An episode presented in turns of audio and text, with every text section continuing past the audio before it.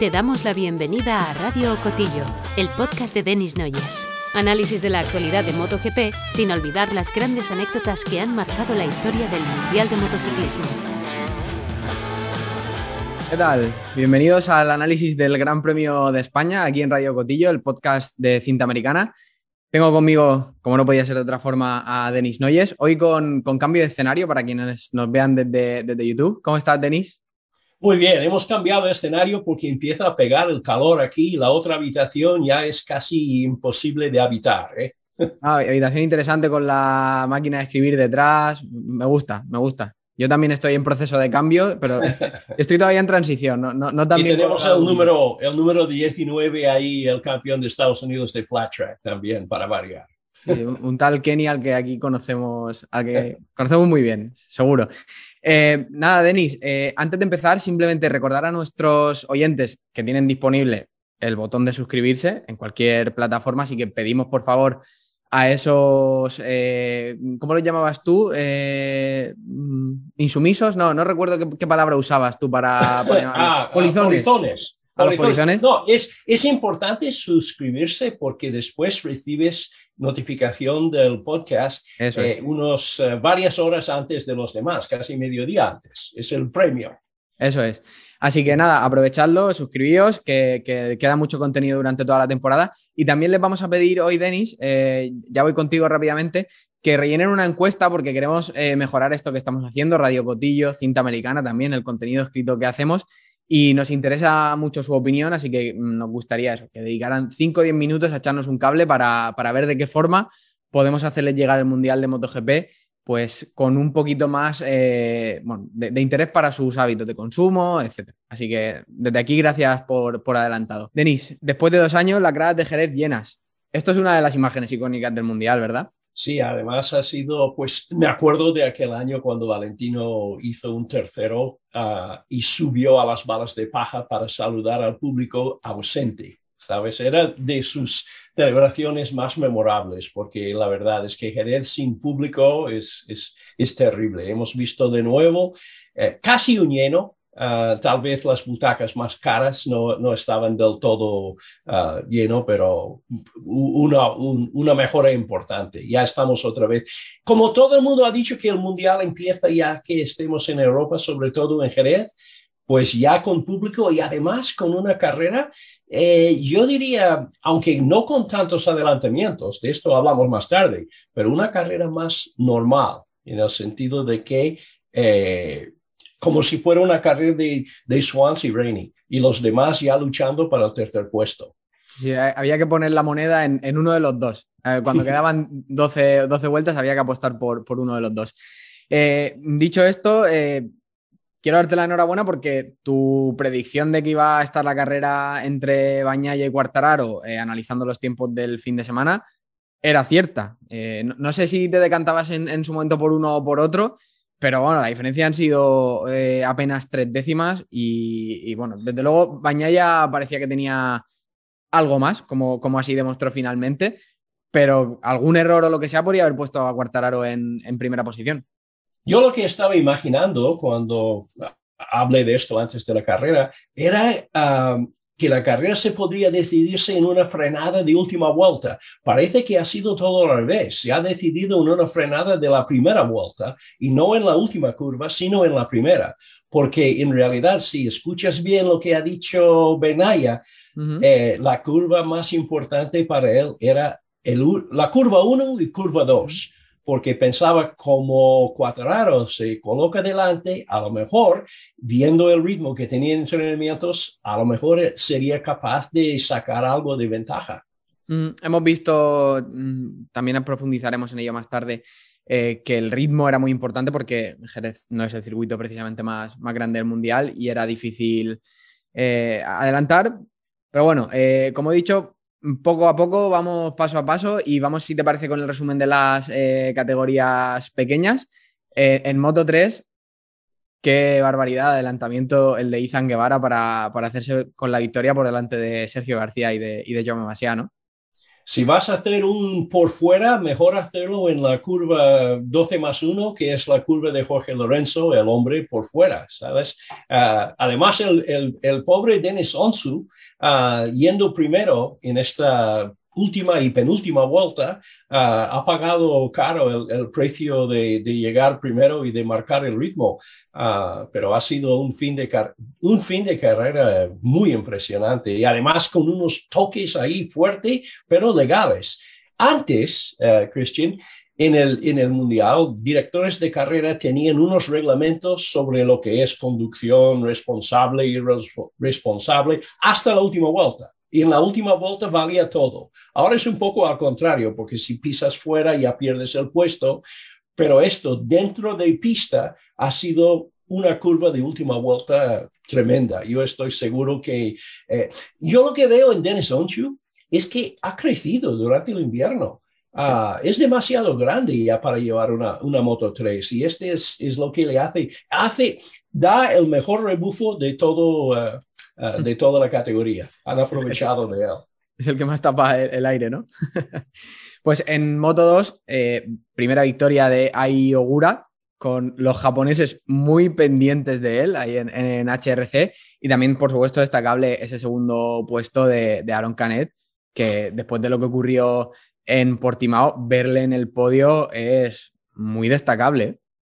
Hay muchos ojos encima de Aaron Canet en la categoría MotoGP, porque es todo el perfil de lo que es hoy en día un piloto eh, MotoGP, según lo que dicen eh, eh, algunos de los jefes de equipo que le están mirando, aunque no hay mucho hueco en MotoGP, ya veremos. Y hemos visto a Orichi Aoyama, el último campeón japonés de la clásica categoría de dos y medio, que es manager del equipo de Honda Asia, absolutamente eufórico con esta primera victoria, que probablemente será mala noticia para Nakagami, ah, porque parece que hay ganas ya de, subir otro piloto. A lo mejor Nakagami, que se ha hecho daño hoy, me parece, ah, en, los entrenamientos en...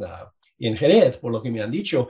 Pero Nakagami a lo mejor sigue como piloto probador, ah, pero me parece que Ogura, si sigue, claro, estamos en primavera todavía, pero si sigue con la temperatura, con la, con la temporada que promete, ah, puede ser ah, su, e, estas victorias pueden ser su pasaporte a MotoGP. Sí, desde luego en HRC está claro que tienen ganas de que haya un, japonés eh, delante. Eh, para rememorar esos tiempos de, de Kato, de, Tamada también, ¿no? Tamada llegó a hacerlo muy bien. Y dime, dime. No, no, Tamada, como has nombrado, Tamada era mi, de todos los pilotos japoneses, era mi favorito porque no aprendió ni una palabra de inglés. ¿Sabes? Y daba unas contestaciones larguísimas. Al final nadie quiso entrevistarle y su manager me dijo que es mentira, que él sí hablaba inglés, pero no quería dar entrevistas. Entonces se negaba a hablar inglés y cuando contestaba decía de todo y el traductor inventaba, ¿sabes? Bueno. Le habría gustado a Casey Stone ser japonés, ¿eh? Para usar ese, truco. Pues vamos, eh, si te parece. Ah, bueno, que, yo quería comentar también el doblete de Eric Granado en Moto E, que muchas veces, y creo que soy la única persona eh, que apuesta por hablar de, Moto E en, las gradas ¿eh? y, en todos los podcasts y demás. A mí me gusta mucho la categoría, me parece que las motos eléctricas tienen su aquel. No, sé Yo lo que notaba más, lo que notaba más es que mientras salían ya eh, en su primera vuelta las motos de Moto E, se escuchaba en el trasfondo a toda la afición saliendo del circuito, ya haciendo ruido con sus motores a cuatro tiempos de combustión interna. Bueno, seguiré predicando en el desierto como, como principal seguidor. El que esté en el desierto soy yo, ¿eh? pues igual me voy allí con una bandera de, de Moto E a ver qué, a ver qué podemos hacer. Eh, bueno, pues por ir avanzando eh, con, con, la categoría reina, porque tenemos muchísimo que comentar. Siempre digo esto, pero es que la verdad, eh, siempre nos dejamos cosas en el tintero porque cada vez la categoría eh, está más igualada, eh, hay más de lo, que, de lo que hablar y tenemos el tiempo que tenemos, no, no, podemos estar aquí muchísimo. Así que vamos a hacer un pequeño resumen con esa victoria de Peco Bañaya, que según él mismo confiesa es un, es un alivio porque claro, llega en un momento en el que mm, yo el primero se estaba empezando a dudar incluso de si mm, Ducati le había renovado excesivamente pronto. ¿no? Habría que haber sido igual un poco más previsor, al menos es lo que decíamos en, semanas anteriores. Y con Alex Espargaró en, tercer puesto mm, y con, cara, no sé si de candidato al título, porque son palabras mayores, pero desde luego a, estar delante en, la mayoría de carreras.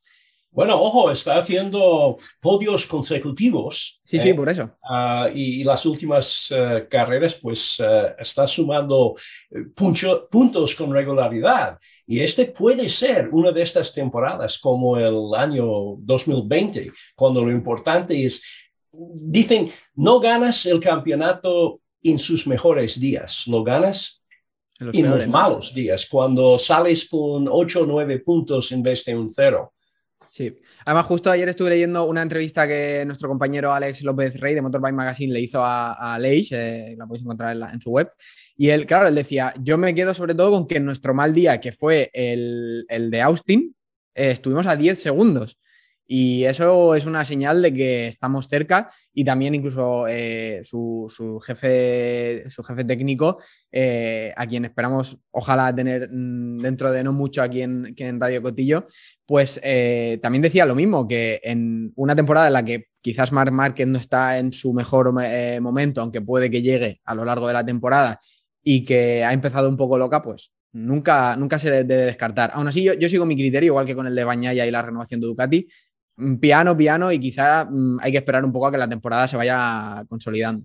Yo creo que vimos ah, en Portugal, aunque Bañaya tuvo un resultado discreto, eh, las palabras suyas después de la carrera y, y sus maneras durante la carrera, cuando remontaba, aunque no era una remontada como la de Rins, por favor, pero sí una remontada sólida, él dijo que había vuelto a encontrar el feeling cuando un piloto que dominó absolutamente el último tercio del campeonato anterior dice que ahora empieza a sentirse como el año pasado, eh, estas son palabras mayores. Le hemos visto impecable. Eh, Bañaya ha sacado punto cuatro, eh, punto cuatro, tres o cuatro, cinco, algo, casi medio segundo de ventaja en la, en la lucha para la pole.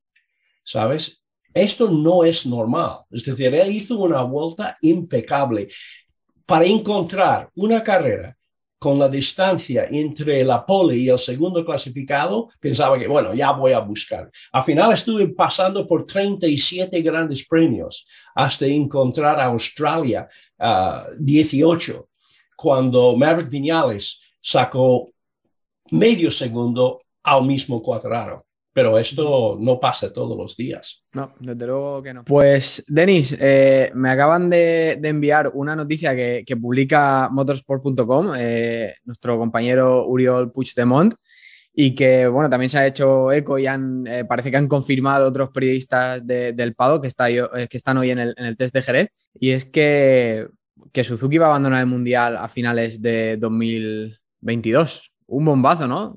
Paren las rotativas como... Bombazo bombazo y significa que va, se tira al mercado dos pilotos. Ahora mismo que estamos a punto de hablar de fichajes, ahora resulta que los dos pilotos de Suzuki, el ex campeón del mundo, Joan Mir y Alex Rins, que llegaba a la última carrera en Jerez liderando el mundial, ahora mismo libres en el mercado. Según esta, esta información que citamos, parece que el destino más probable de Joan Mir va a ser Honda en sustitución de Paul Espargaró, de, quien no se dice mucho más, y parece que está más en el aire el de Alex Rins. En cualquier caso, esto está recién salido del horno, estamos grabando esto lunes eh, a las 7 eh, de la tarde prácticamente. Y bueno, poco más podemos comentar. Hay que esperar a ver cómo evoluciona la, situación, ¿no, Denis? Me gustaría escuchar el comentario de Carlos Pernat. Seguro que dirá que Livio Supo ha ido allá para cerrar, para cerrar su Tuki. Eh. Eh, Pero la verdad es que vaya. Trayectoria meteórica en, en Hamamatsu, la, la de Livio. bueno, eh, si te parece, corremos un tupido velo para seguir analizando el Gran Premio, porque claro, no, podemos hacer mucho más, tenemos que seguir con la grabación. Intentaremos dar todos los datos que, podamos eh, en las próximas horas. Me da, me da un déjà vu al día cuando Yamaha dijo que iba a mandar el mundial. Estoy hablando ya del 68.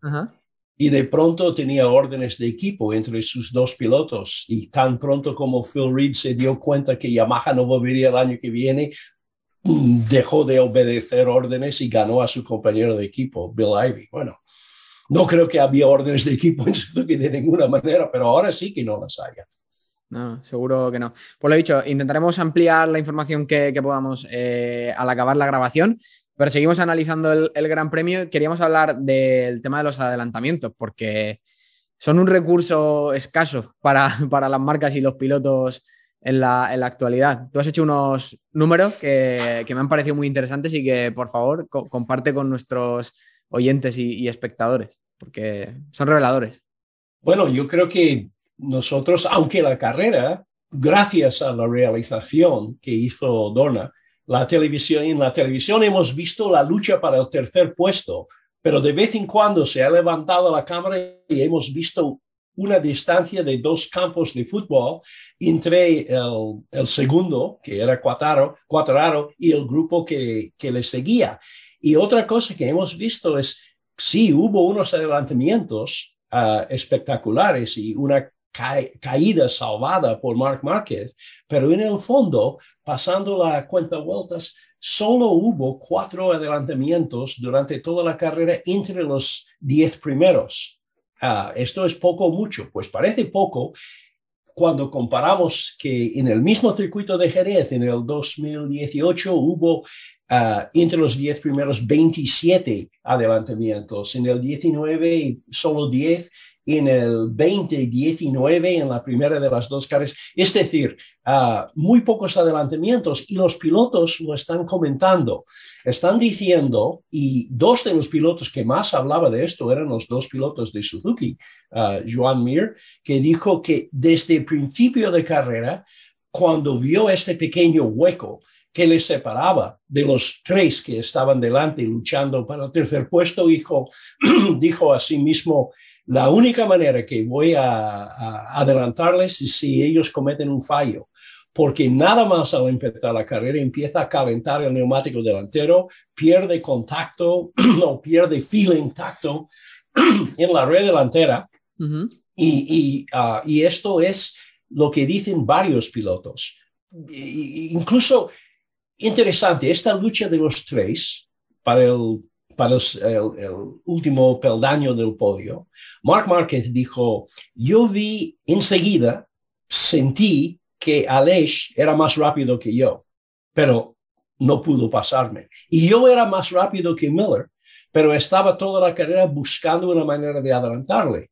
Es decir, tal como están las motos ahora mismo, y esto tiene que ver con estos reguladores de, altura delantera ah, y el efecto que les da más aceleración saliendo de las curvas, menos oportunidad de colocarte de lado en la recta y también ah, la aerodinámica que ahora crea un rebufo de aire sucio ah, y caliente que hace, como ha comentado Cuatraro, eh, Cuatraro ha dicho, cuando yo vi que iba a ser difícil hacer el, adelantamiento y que tenía que esperar a final de carrera para intentarlo, me di cuenta que tenía que apartarme. Entonces, cuando por la tele hemos visto que ya ha perdido dos décimas, tres décimas, que estaba en algún momento dado a ocho décimas, es porque estaba guardando neumático delantero, cosa que hemos visto a Márquez hacer un par de ocasiones el año pasado, sobre todo en Aragón.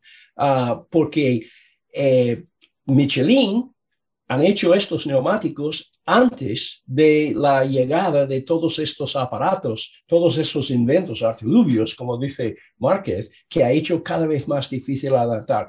Combinas el hecho de que Jerez ahora es un gran circuito, pero está quedando un poco pequeño para las motos de 300 caballos. Es decir, pequeño en el sentido que han tenido que ampliar escapatoria en la curva 7 y ahora lo van a hacer también en el 8 y el 9. Falta una recta también.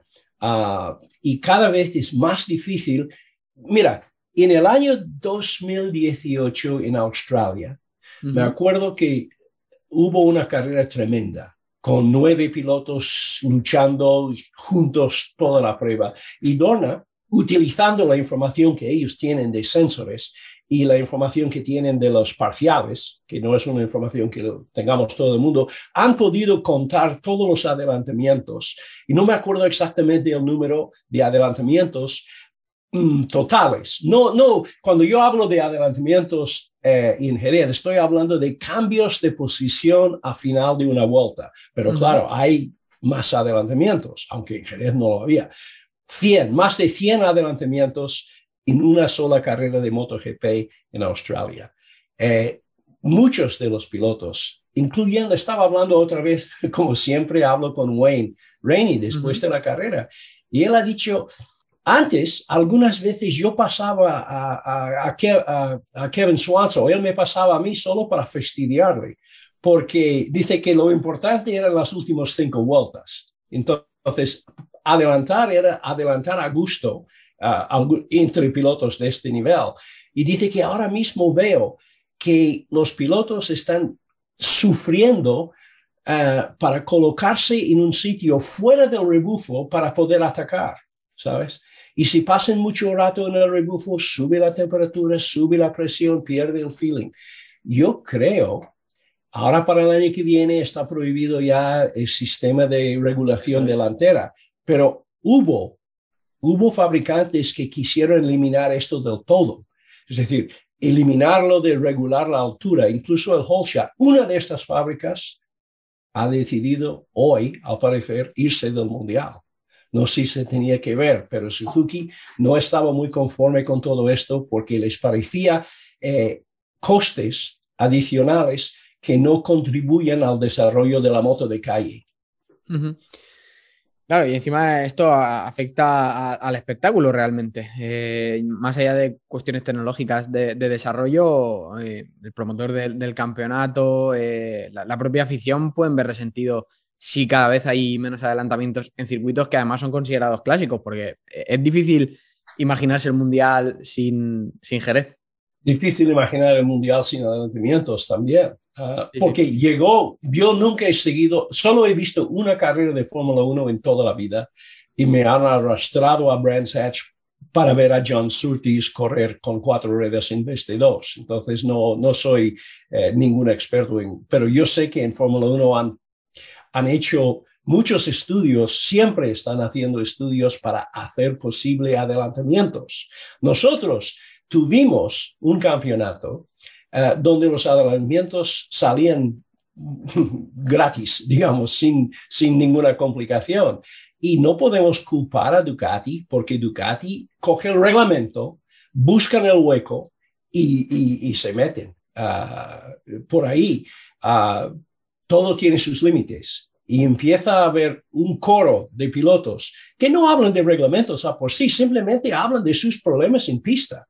Dicen que Después de cuatro o cinco vueltas, ha dicho Joan Mir, siempre sé si voy a tener una buena carrera o no, porque si me empieza a subir la temperatura o si no arranco bien y tengo que, eh, tengo que pasar muchas vueltas detrás de otras motos chupando rebufo, sé que me, va, me, voy a perder en la frenada y voy a perder el tacto ah, en, en, las, ah, sobre todo las curvas anchas. Veremos si esto de Suzuki, en caso de que se confirme oficialmente, no es una luz de alarma para mm, capar costes todavía más en, los reglamentos y mm, quizá volver a, niveles de 2016, cuando esto de la aerodinámica todavía no estaba tan, tan desarrollado, pero sí que había una electrónica común, etcétera. Veremos qué, ocurre. Y dime, ¿tienes algo que decir? No, no, yo, yo, no, no. Yo, yo vi esta carrera y en ningún momento me ha pasado por la cabeza la idea de que la carrera era aburrida. Mm, a mí tampoco, pero claro, yo, eh, no es tan espectacular. Yo estaba, estaba siguiendo la carrera como, como Ángel Nieto seguía las carreras en la cabina. Ah, de televisión, es decir, agachado con las manos por delante como si estuviera cogiendo los maniares y, y, y, y siguiendo todo, todo el paso. Pero después, cuando he puesto Twitter, que siempre es un, es un error, es mejor no poner Twitter porque después te, te se enfadas con alguien, o, pero he visto que todo el mundo estaba echando pestes, sobre todo los ingleses, echando pestes porque dice que este ha sido una carrera aburrida. Yo lo entiendo, uh, porque cuando grita el comentarista es cuando hay un adelantamiento. Uh, tremendo por dentro. Mark Márquez uh, ha salvado, ha salvado la fiesta para todo el mundo, uh, casi cayéndose. Pero la verdad es que era toda una prueba eh, intensa, con un nivel de pilotaje tremendo por parte de los dos que iban delante, pero mm, adelantamientos es lo que vende entradas. Sí, yo, me lo he pasado pipa echando un vistazo a, las hojas de, tiempos porque eh, lo de Cuartararo y, Bañaya es eh, increíble, pero claro, no, de frikis como nosotros en el buen sentido, vive, vive solo el mundial. Entonces, bueno, eh, desde luego estudiarán opciones y, seguro que, toman medidas que tampoco enfaden demasiado a Ducati, porque claro, encima Ducati ahora va a ser la proveedora precisamente de, de Moto E, es un fabricante que, tiene su peso en, el Mundial y enfadar a un gigante, aunque como empresa no, sea tan, tan, tan grande como otras del paddock, pues eh, puede tener sus consecuencias. Y, ya les han capado demasiados inventos, ¿eh? Es normal que en cierto modo estén enfadados. Ya van muchas, muchas ocasiones en las que su creatividad, desde luego, se ve limitada. El otro día Chabat en una entrevista ya, ya se estaba quejando de que ellos siempre proponían innovaciones y al final no, no conseguían rentabilizarlas todo lo que ellos pensaban que podían hacer. En las conferencias de prensa después de la carrera y antes también, los periodistas estaban preguntando a los pilotos si estaban teniendo problemas con el sistema de ajuste o de regulación de, de altura. Y Begnaya levantó el mano y dice, el mío funciona perfectamente, ¿sabes? Soy y, él dijo también, dice, bueno, nos prohibirán esto, pero ya, ya inventaremos otra cosa para el año que viene, aunque en el fondo su mal comienzo de temporada, Bagnaya, su mal comienzo de temporada tenía más que ver con intentando acoplar este, estos nuevos sistemas de whole shot y de ride height device a, a la electrónica en la, moto. Entonces, esto le ha sacado un poco fuera de quicio a principio de temporada. Ahora, ojo, porque como has dicho antes, ahora Bernaya ah, ya empieza a aparecer el Bernaya del año pasado. Oye, Denis, casi sin quererlo y sin, de forma predeterminada, eh, sin ser de forma predeterminada, nos hemos metido en el análisis de lo que está pasando en, Ducati. Seguimos tirando del hilo, a ver qué, podemos decir de, de las motos rojas, al menos las del, equipo oficial, y, ya comentamos una pequeña cosa que quería comentar luego al, final, si te, si te, parece. ¿Qué claves eh, técnicas sacas de, esa carrera de, de Bañaya? Y, también, por ejemplo, de la de Miller, que se tuvo que defender con uñas y dientes, no pudo hacerlo al final, pero, pero aguantó como, como un jabato. Por fin, la primera Ducati ha sido una Ducati de fábrica porque hasta ahora han sido equipo Gresini o equipo Pramac. Empieza ya eh, Gigi Dalinia, no sé dónde se esconde en el box, pero solo sale en la tele cuando pasa algo grande. Cuando las cosas van bien, parece, aparece Gigi. ¿sabes? Y ha aparecido ya a final de esta carrera porque han sido una de sus motos 22 y siguen trabajando con todo lo que está prohibido para el año que viene siguen trabajando en esto. El, Zarco se dedica en los entrenamientos a probar cosas del Ride Height Device que han trabajado ya con un sistema hidráulico ahí delante, que lo hemos visto por primera vez esta, en esta carrera. Y Bagnaya ha, ha, cumplido estas 25 vueltas en 5 segundos menos que Miller el año pasado. Pero Miller, haciendo quinto este año, ha ido casi 8 segundos, 7,9 segundos más lento uh, después de las 25 vueltas. Después he mirado otros pilotos simplemente para encontrar, para, para, para entender esto. Aleix Espargaró, sexto el año pasado y tercero este año, ha ido 0.7, casi lo mismo, 0.7 de un segundo más lento. Pero eh, Mir, uh, quinto, en el 21 y sexto este año ha sido 5 eh, segundos, casi 5 segundos más lento. Paul Espargaró también, décimo el año pasado, un décimo este año, cuatro segundos más lentos. Nakagami también, siete segundos más. Entonces, en vez de repasar todo y marearos, eh, parece que los únicos pilotos realmente que se han destacado en velocidad han sido los dos escapados.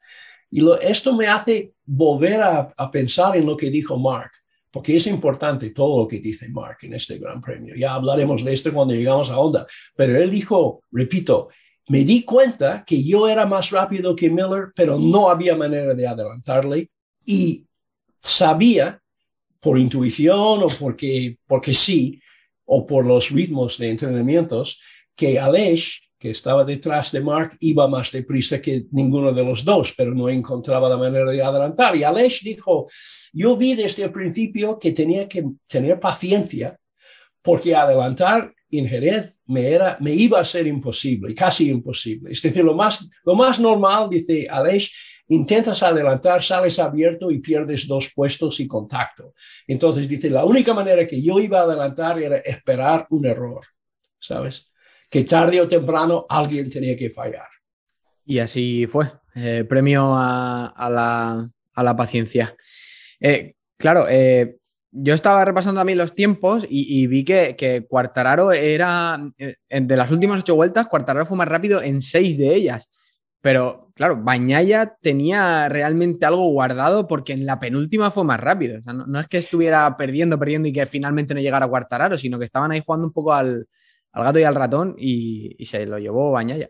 Bañaya sabía la ventaja que tenía y se acordaba de su error el año pasado en Misano, cuando llegando a las últimas vueltas con Márquez atrás, seguía apretando cuando Mark ya había tirado la toalla, ¿sabes? Entonces, él llevando, y no es lo mismo llevar la Yamaha que llevar la, la Ducati, porque él dominaba en el sector 3. Es decir, por mucho que hacía eh, Cuadraro, eh, el que domina en el sector 3 llega con ventaja al sector 4 y esta última curva, que es siempre pues la curva Jorge Lorenzo, donde hemos visto tantos, uh, tantos dramas. Yo creo que él ha aprendido el año pasado cuando se ha caído innecesariamente, en el sentido de que Mark dijo, yo eh, ya había tirado la toalla, pero eh, no lo sabía y seguía apretando y, se cayó. Entonces, yo no creo que Beñaya estaba, y yo creo que esta, este esfuerzo de última vuelta, ah, vamos, no creo que uh, diría, si la carrera hubiera sido dos o tres vueltas más, hubiera ganado, porque estaban ya todos preparados para este intento y Begnaya ya le tenía neutralizado por su rapidez por el sector 3. Bañaya, por cierto, que, ha dicho que, uno de los grandes cambios que ha tenido en, las últimas semanas, por, poner una barrera temporal, es que ha, dejado de pensar en adaptar la moto a su estilo de pilotaje y ha pensado más en, pilotar. Porque al principio de temporada se quejó un poco de que Ducati le está haciendo probar demasiadas cosas y que él quería centrarse en, en lo suyo. Y no sé si hasta qué punto es cierto o no, pero si es cierto, está dando sus frutos ha dicho exactamente lo mismo, uh, pero al estilo suave de Bengaya, lo mismo que está diciendo Mark Márquez, que Mark ha querido eh, coger esta moto por las orejas y someterla y adaptar la moto a su estilo. Y él ha dicho ahora que no, que esta moto es tan diferente de mi moto del año 19 o del año 20 que yo tengo que adaptarme. Y ahora, por la fuerza, eh, está intentando ya pues introducir cambios para que él puede hacer lo suyo, pero igual que, igual que uh, cuando los ingenieros hacen una moto, tienes que adaptarte tú a la moto. Sobre todo en el caso de Bagnaya, que ya ha llegado a ser figura, pero no lo era cuando estaban desarrollando la moto. Y en el caso de Mark, lleva dos años fuera Ah, y no ha podido. Y otra cosa que ha dicho Mark, bueno, lo digo ahora, aunque lo hubiera dicho más tarde, Mark ha dicho que él no está de acuerdo con todo el mundo que está diciendo que Honda ha hecho una moto para todo el mundo sin tomarle en cuenta. y que dice que he leído que estoy enfadado porque han hecho una moto que no me va a mí. Es mentira. Yo estaba a favor y de acuerdo con todo lo que han hecho. Lo único que pasa es que con todo lo, que hemos hecho no tenemos una moto ganadora en este momento. Sí, pero quizá a largo plazo, ¿no? Eh, compensará. Puede, cuando, él, cuando él encuentra la manera de, hacer uso de esta moto a su estilo. No sé si tienes algo más que comentar sobre, sobre Ducati, sobre alguno de los eh, pilotos que restan. Tienen, tienen muchos y no sé si hay algo que quieras destacar. No, no, por el momento yo creo que ya podemos, estoy, estoy todavía intentando hacer la digestión de lo de, de lo de Suzuki. Eh. Sí, sí, es, es algo, como tú dices, difícil de, digerir. Eh, luego hablaremos un poco más de ellos a nivel técnico, no, no, no sé cómo, cómo plantearlo, es que yo lo que no entendí, perdona, yo, yo lo que no entendí es que Suzuki no había llegado a un acuerdo con ninguno de los dos pilotos, ¿sabes? Porque lo normal hubiera sido si, si, si Honda está tirando un poco en el sentido de, de Mir, pues haber fichado, a, haber fichado a Rins para tener la garantía de continuidad. Asegurar uno, sí, sí. Me sorprende, pero no me sorprende tanto cuando me pongo a pensarlo. Eh, sí, eh, no sé, Suzuki ha sido una fábrica que ha, ido y, vuelto del, mundial. Bueno, realmente todas lo han hecho, ¿no? Pero en, los últimos tiempos no, ha tenido la estabilidad, por supuesto, de Honda, de, Yamaha, de Ducati, desde que volvieron en 2003. Ahora tendremos una MSMA eh, con tan solo dos fabricantes japoneses y, y, la mayoría, la mayoría italiana cuando en principio eran cuatro japoneses y Ducati, que su voto no valía para nada. Yo me acuerdo de cuando hicieron el cambio de 990 a 800, cosa que Ducati no quiso para nada y Dominicali mismo estaba representando en la reunión de la MSMA y más o menos le han dicho sí, pero no y dice, porque, hemos, porque la MSMA tenía un reglamento que decía que en caso de una votación siempre salía como unánimo. Ah, aunque, hay un aunque hay uno que protesta, después automáticamente, el, bueno, es igual, pero era para cabrear hoy. claro, hay eh, dos italianas, dos japonesas y KTM que, eh, claro, es, europea y seguramente, y además con el historial que tienen con Honda, tiene pinta de que van a actuar casi como, como italianos. Italianos al otro lado de los, de los Alpes, ¿no? bueno, eh, hablamos de Yamaha ahora, si te, si te parece, porque antes hablaba de eh, un piloto figura al hablar de Bañaya en Ducati. Si hay una marca que tiene un piloto ahora mismo claramente superior al resto de la marca, esa es Yamaha. Eh, corrígeme si me equivoco, pero el siguiente piloto eh, acabó a 27 segundos. Había apuntado 27 el, segundos y pillando, pillando el último punto. Ah, sí. Eh, y este es ganador de tres grandes premios hace dos años, Franco Morbidelli. Ah, tuvimos la semana pasada y estuvimos hablando del, del pequeño diferencia de opinión entre Quattraro y Dovizioso sobre lo que falta en la Yamaha, pero uh, que Dovizioso estaba diciendo que faltaba ya agarre y Cuadrado dice, agarre nada, yo tengo todo agarre que quiera, lo que yo necesito son, es chicha, necesito caballos, necesito potencia. Ah, y, y a lo mejor nos estamos engañando un poco, porque Jerez, como, como ya lo hemos observado antes, es de los circuitos donde la velocidad máxima cuenta por menos. La diferencia era de dos o tres kilómetros por hora de promedio, casi nada, algo que se puede recuperar en cualquier frenada. Pero tenemos circuitos por delante, eh, aunque, aunque Yamaha ha ganado en, Mugello eh, el año pasado con, con Quattraro, eh, la verdad es que este circuito favorece a Ducati mucho por la velocidad máxima final de recta y por el hecho de que Bagnaia el año pasado estaba impactado por la, la muerte de uh, Jason de Pasquier uh, en entrenamientos y dijo que no quiso correr, ¿te acuerdas? Aquel día dijo que no quiso correr y se cayó en la, de las primeras vueltas. Mm. Sobre esto de la velocidad punta, eh, yo estaba repasando el promedio de las mayores velocidades puntas de cada eh, piloto y Cuartararo está el tercero por la cola, pero es que Bañaya está el octavo por la cola. O sea que eh, queda claro que Jerez es un circuito que, no premia eso. Pero yo, yo, estaba pensando antes también, preparando el podcast, que si Ducati hubiera ido bien hace 5, 6, 7 años en Jerez, habríamos dicho que, era una señal importante de que la moto funcionaba bien, porque tradicionalmente no ha sido un circuito especialmente bueno para, ellos, durante muchos años al menos. Entonces, claro, si de repente Bañaya eh, compite contra Cuartararo, que además sabemos que compite muy bien en Jerez eh, de esta forma, ojo, porque salvo que cometan errores, es verdad que tiene una diferencia de 33 puntos. Eso también es, importante. Bañaya tiene trabajo para llegar a Cuartararo.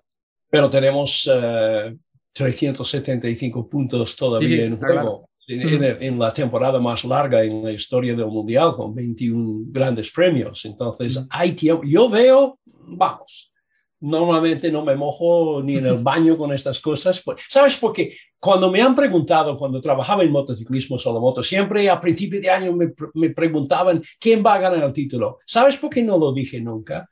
Porque cuando tú dices yo yo creo que va a ganar Swans o que va a ganar Rainey quien sea, ya de pronto empiezas a ser fan de este piloto porque no quieres equivocarte.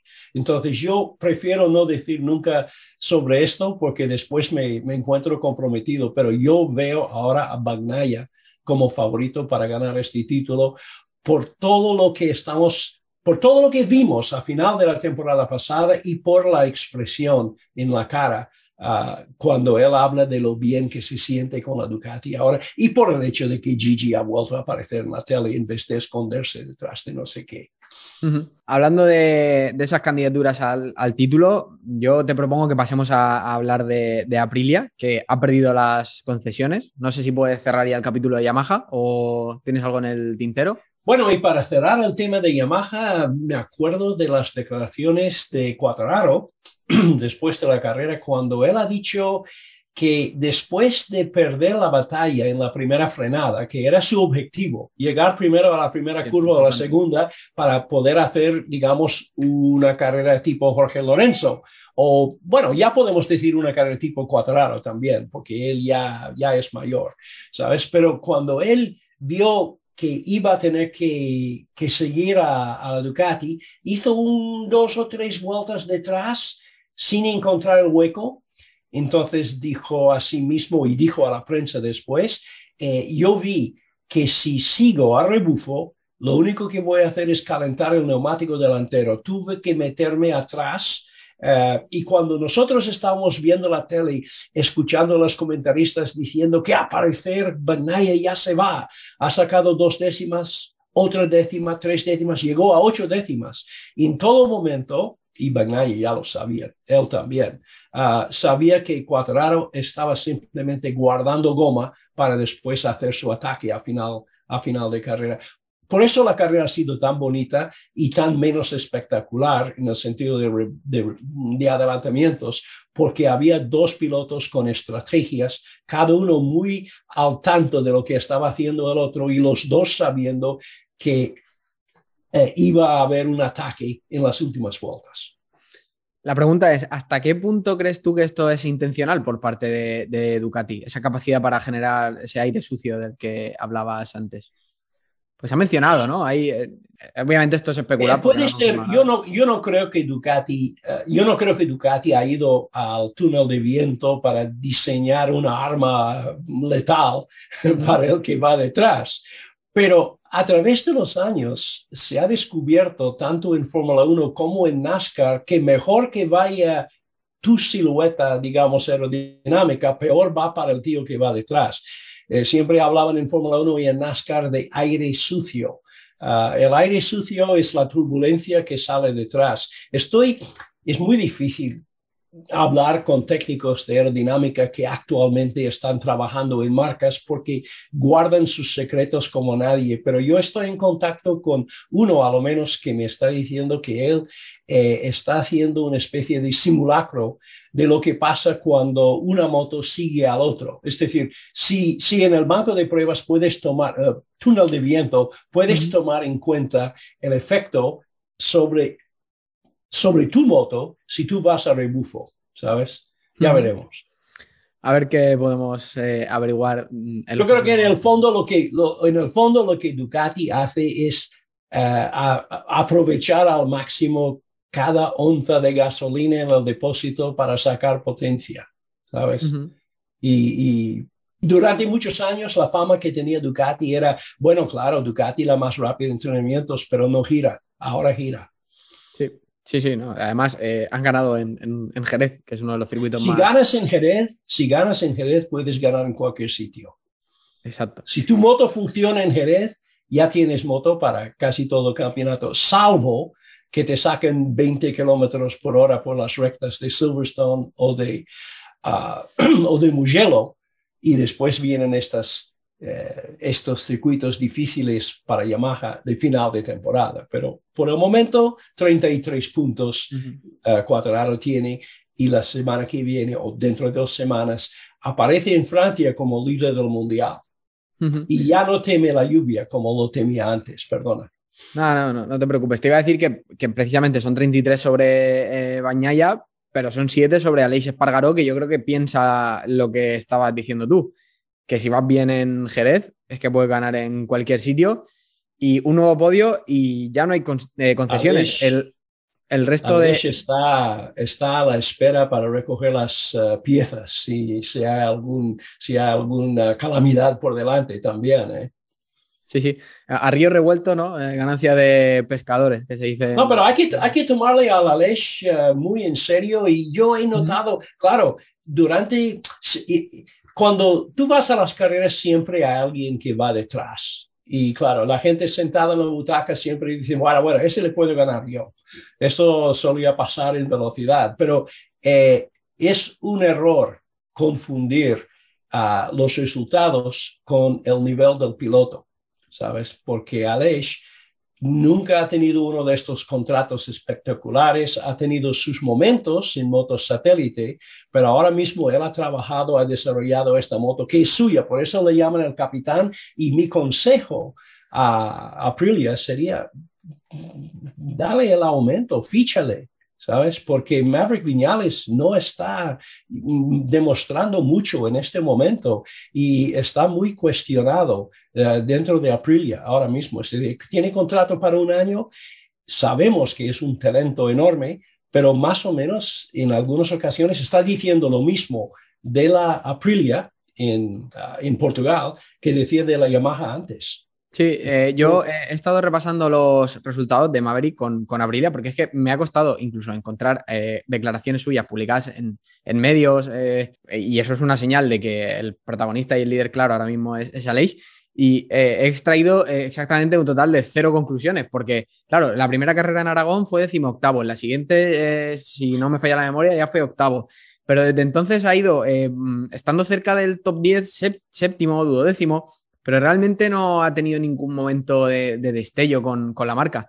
Aunque eh, Antonio Jiménez, eh, del que hemos hablado antes eh, en esa entrevista con, Nico Abad, decía o lo calificaba al menos como el principal, el mejor compañero que ha tenido Aleix nunca. Entonces, bueno, habrá que darle tiempo. Por, el nivel de, por su nivel analítico y nivel de información que puede llevar. Todos sabemos que Viñales, cuando va deprisa, es eh, súper rápido, mm. ¿sabes? Pero eh, su problema, y él reconoce el problema, es eh, las primeras vueltas. Si no está adelante y además no es un especialista siempre en hacer el time attack, aunque ha hecho poles, pero si él no está en las primeras dos o tres líneas y tiene que pasar hacer muchos adelantamientos, le cuesta tener confianza en el neumático delantero. Él dice que no tiene tacto ni agarre. Eh, una cosa que siempre decía, oh, yo siempre vuelvo a, los, a, los, a mis tiempos, pero siempre decía Kevin Swans que la gran ventaja de Wayne Rainey era durante las cinco vueltas apagó el cerebro, ¿sabes? Es decir, él podía tener una conversación con Wayne diciendo que este neumático delantero no me da mucha confianza, hay que tener cuidado, hay que calentarlo y después Wayne siempre tenía esta habilidad de confiar ciegamente en el neumático delantero, que algunas veces es lo que hace falta, porque las primeras vueltas, eh, si no sientes la red delantera bien, uh, mal asunto. Sobre el tema del campeonato, eh, y esto entra, por supuesto, en el terreno de la pura opinión. Claro, yo creo que ahora mismo, viendo los números, no se puede descartar, como tú decías, a, a y a, Aprilia, pero claro, es que la capacidad de desarrollo que tiene y la experiencia en ese sentido que tiene una marca como, como Ducati o, incluso Yamaha y también Honda, por supuesto, eh, es, difícil competir contra ellos. No, sé a nivel estratégico qué, piensas que puede hacer Aprilia o, cómo ves el, el desarrollo de la, de la temporada, porque es lo que decías tú antes, queda muchísimo todavía. Puede pasar muchas cosas. Yo me acuerdo una vez me echaron de un restaurante en Argentina, en el Museo de los Jamones, porque había un periodista australiano que seguía diciendo lo mismo. Me decía, Alex Crivier jamás podría ser campeón del mundo. Era muy de Dujan. Y yo digo, puedes decir lo que, que puedes decir que Dujan es mejor piloto, aunque yo no estoy del todo de acuerdo de que es la diferencia de estado, pero no me digas que no puede. Y al final el camarero me, nos pusieron los dos en la calle, pero yo tuve razón porque aquel, el año siguiente Crivier ganó el título. Puede pasar cosas uh, y Aleix tiene buenas maneras este año. Uh, ha ganado una carrera ya, es decir, no hace falta que, que haya un catástrofe entre los rivales. Uh, no sabemos, él mismo no sabe el techo. Ah, tiene sus 32 años y sigue mejorando. No hay nada más peligroso que un hombre de 32 años que ya empieza a crecer. ¿sabes? Porque ha pasado años de frustración y ha tenido que eh, tragar unas motos bastante difíciles. Claro, es que no hace falta tampoco hablar ni, siquiera de catástrofe, pero que, que, los pilotos de delante empiecen a robarse puntos entre ellos y él, lo ha dicho mil veces por activa y por pasiva yo quiero estar ahí, esto es muy largo, voy a estar ahí lo más cerca posible, sin cometer errores, y si lo consigue, pues claro, eh, lo que decía antes, a Río Revuelto ganancia de pescadores, que se roben puntos entre ellos buscando victoria. Ducati va a tener que imponer algunos órdenes de equipo porque tienen ocho pilotos ahí sueltos que en un momento dado podrían hacerle mucho daño al líder Ducati. Exacto. Pues, Denis, vamos ya con Honda, eh, con ese cuarto puesto de, de Mark, Mark Marquez, perdón, como punta de lanza de, la fábrica del Ala Dorada. Una salvada espectacular, carrera en grupo.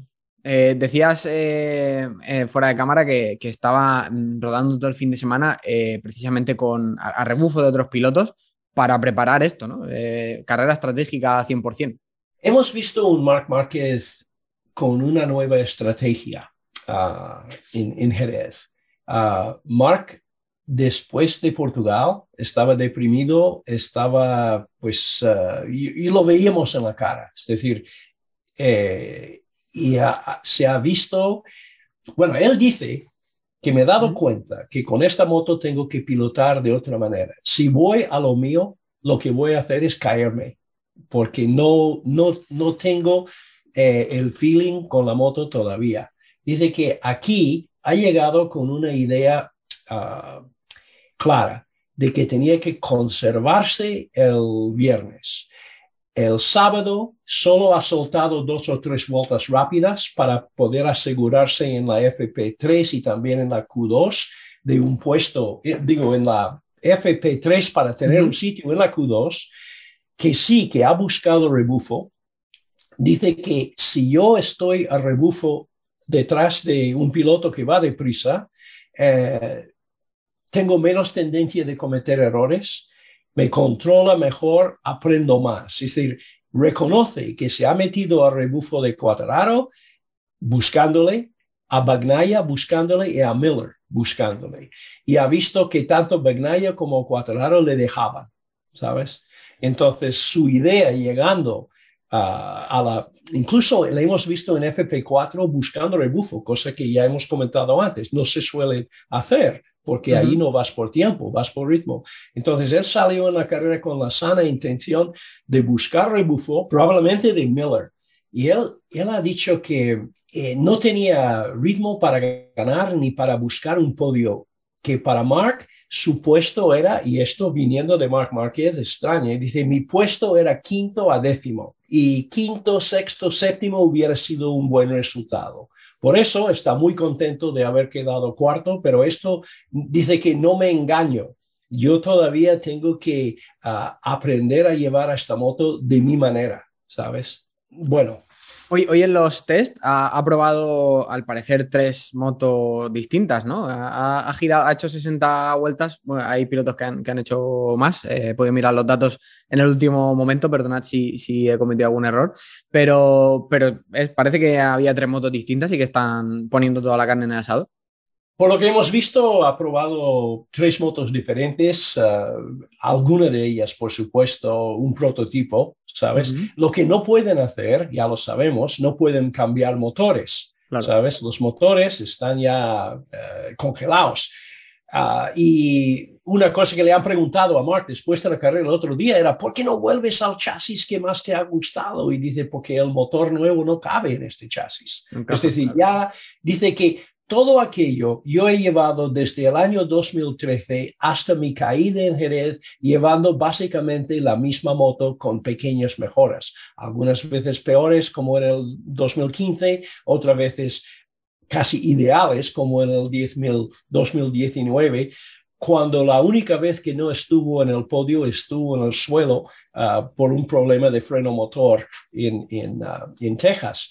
Ah, pero ahora mismo reconoce que el mundial ha evolucionado y Honda ha evolucionado con el mundial. Ya no, pueden ir atrás. Este es otro tacto de moto eh, con todo eh, la aerodinámica delantera. El tacto de la red delantera es diferente. Ah, él está buscando la agilidad que tenía antes porque lo suyo era poder meter la moto muy rápidamente y hacer estas trayectorias en, forma de V. Ah, Paul Espargaró dice lo mismo. Ah, porque él ya está en su segundo año y ha probado ondas y ya sabe cuando una onda va bien es cuando lo puedes meter, frenar muy fuerte, pero meter la moto. El problema es al buscar más agarre detrás han sacrificado delante. ¿sabes? Quien eh, se ha hecho daño también en los test, por dar un poco más de información de última hora, ha sido Takaki Nakagami. Mm, al parecer están, por, lo que me dicen por, por interna, está yendo a hacerse un, chequeo médico para ver el alcance de las lesiones. Malas noticias todo para, el japonés, ¿eh? entre lo de Ogura y la gente de Honda detrás de él. Y esto, bueno, un fin de semana mejorable, seguro. Ah, de paso, como lo mencionas, aunque esté un poco fuera de orden ahora mismo, diría que Remy Gardner parece que ah, se ha hecho un poco de daño al dedo y la espalda, pero quería comentar que tiene que ver con todo lo que estuvimos hablando de la aerodinámica, eh, que Remy eh, perdió la aleta izquierda en la carrera el otro día, en la primera vuelta, creo que con ah, Alex, Alex ¿no? Sí. Con Alex Márquez. Y dice que simplemente perdiendo este pequeño trocecito, eh, la moto era inconducible. Dice que cuando hizo caballetes, hizo caballetes girando a la derecha y que era imposible. Es decir, por una sola cosita así ya está fuera de, combate. Ah, bueno, Mark, ah, porque estamos hablando de Mark, ha tenido y está teniendo que acostumbrarse a cosas que no van a cambiar. Es decir, la aerodinámica va a seguir siendo la misma aerodinámica este año. Y aunque a él no le gusta esto de subir y bajar la moto con el Ride Height Device, ah, ahora está mm. aprendiendo a usarlo en forma dinámica durante la carrera. Eh, yo veo a Mark ahora mismo muy mentalizado a que va a ganar en Alemania y que va a preparar las cosas para cuando llega a esta porción de la temporada. Es decir, él, él dijo, la salvada que yo hice el otro día era la primera salvada de este tipo que he hecho ya en dos años, ¿sabes? Y que la sensación de salvarlo, dice que lo puedo, lo pude hacer, aunque él piensa que tal vez ha sido el espíritu de la afición de Jerez que le ha levantado, porque dije que, dijo, dijo que estoy tan acostumbrado a cuando se me va, ya estoy en el suelo, que cuando la moto volvió a levantarse, era como como lo de antes. Dice, el día cuando yo puedo hacer una salvada así también en curvas derechas, ya estoy. a ver cuándo, llega. Eh, recojo tu hilo, eh, esto que, comentabas de, KTM, porque, claro, eh, recuerdo la, cuando, cuando empezaron a, introducirse las aletas y los sistemas estos de aerodinámica, todos los pilotos decían, bueno, esto realmente no hace mucho. Y ahora, cuando parece que todos están más igualados a nivel técnico y que, las aletas ya son parte de, todas las motos, no hay ninguna ventaja en ese sentido.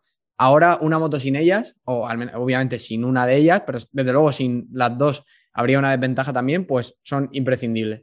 Eh, me parece curioso. Bender, Bender, ha dicho que ahora algunas veces tiene la sensación de que lleva una moto embrujada, ¿sabes? Porque la moto no, no se comporta de la manera que él espera. Y dice que durante esta carrera, dice que en principio no iba a comentarlo porque iban a pensar que estoy perdiendo ya la razón, pero dice que eh, habló con después de hablar con Oliveira, dice que sí, que había algo extraño que pasaba detrás, un, un, ah, un, baile o un thumping, un sonido boom, boom, boom atrás que no era de neumático y dice que yo no sé lo que es porque cualquier cambio en la aerodinámica algunas veces hace que la moto tiembla o hace que la moto tenga otro sentido, o, otro feeling, ¿sabes? Otra, otras sensaciones de llevarla. Pues Denis, eh, hay que terminar con Suzuki porque desde luego son los protagonistas, eh, no del Gran Premio, pero, pero sí de, esta semana que, hay por delante. Eh, en cuanto a la carrera, eh, por resumir un poco, se quejaron los dos pilotos de problemas con el tren delantero, también con el tema de las temperaturas y demás. Y bueno, no sé qué, lecciones sacas tú en, este sentido, si nos puedes iluminar un poco el, camino para entender mejor qué, qué ocurrió ha sido un fin de semana muy decepcionante para Alex Rins, sobre todo. Rins dijo que tenía menos problemas delante que atrás en esta carrera, pero que simplemente ha tenido toques con un par de pilotos, ha tenido una pequeña salida de pista y ha tenido, dice que tuve que salvar una caída sobre la grava, cosas que nosotros no hemos visto en la tele, salvo en una imagen que le hemos visto volviendo a pista. Ah, y, Mir, ah, bueno, ya hemos comentado antes de que él dice que cuando yo me veo con ritmo para estar delante y veo pilotos eh, en mi camino, sé que no voy a poder adelantarles es decir, hasta que ellos cometen un fallo, yo no puedo pasar, ¿sabes? Una cosa que sabemos de Suzuki, que es verdad, Suzuki ha estado y ha salido y ha vuelto a entrar, pero es una marca muy profesional, muchísimos medios, ah, casi segundo en medios, a pesar de que no montan un segundo equipo a nivel de onda, casi. Ah, en, poder económico. Ellos, ah, si se van al mundial, esto no significa que se rinden este año, van a hacer todo lo posible para salir por la puerta grande. Eh, eso sería un, problema, ¿no? Eh, irte ganando o al menos haciendo un buen resultado es contradictorio, ¿eh? Bueno, nadie tendría que decidir si llevase el número uno o no, porque el número uno sería ya a Japón. Sí, sí, sí, desde luego. Pues eh, cerramos aquí, si te parece, eh, comentando también brevemente, porque bueno, hay que hacerlo, eh, ese título de leyenda ya oficial de Jorge Lorenzo, que bueno, ha tardado quizá un poco más de, lo que se esperaba, porque con pilotos como Dani Pedrosa se fue muy, muy rápido, pero, pero bueno, ha llegado y encima en un circuito que casi le cuesta la vida y en el que encima Izan Guevara pues, le hizo un, homenaje espectacular.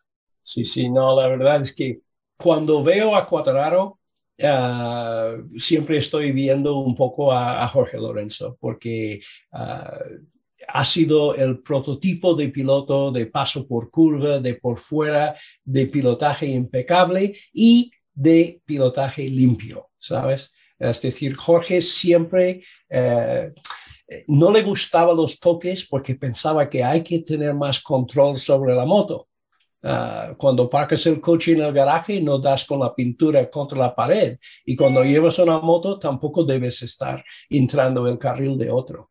este es pues clásico de Jorge. Sí, sí, sí. Por cerrar el círculo de lo que eh, decía antes, quiero preguntarle a, Jorge Lorenzo alguna vez qué opina de las Moto E, porque él, dijo en su momento que a él cuanta más electrónica mejor, así que tengo, tengo curiosidad. Lo, dejo como asignatura pendiente para, futuros podcasts o, contenido de, cinta americana. Y de paso, yo pregunto, de paso yo pregunto a Casey Stoner qué opina de las motos eléctricas para tener una, opinión equilibrada. Eh, sería interesante, ya, ya, lo hicieron en su momento con el tema de la electrónica, pero esto es llevarlo a la, a la enésima, elevarlo a la enésima potencia. Eh, ojalá pudiéramos, podamos hacerlo y, ofrecérselo a, los eh, oyentes, a los espectadores y a los lectores. Y como decía al principio, Denis, ya antes de despedirnos, eh, os dejamos en los comentarios esa encuesta que os pedimos que, hagáis para ayudarnos a mejorar cinta americana y radio cotillo, para, disfrutar todos de esto que, que, nos gusta tanto. Y poco más, Denis, hablamos después de Francia Solo diría una cosa más eh, que me acaba de acordarme de, de, que Aprilia ya ha perdido sus concesiones. Eso significa que ya no pueden entrenar cuando les dé la gana y no pueden introducir nuevos motores durante la temporada. Y uh, Aleix Espargaró está encantado con esto porque significa que ahora, en vez de hacer una prueba que tenían programada para después de Le Mans, dice que puedo hacer otros 300 kilómetros en bicicleta se puede apuntar seguro que a, otra carrera, a la Costa, Blanca Bike Race y alguna de estas que, le encanta hacer.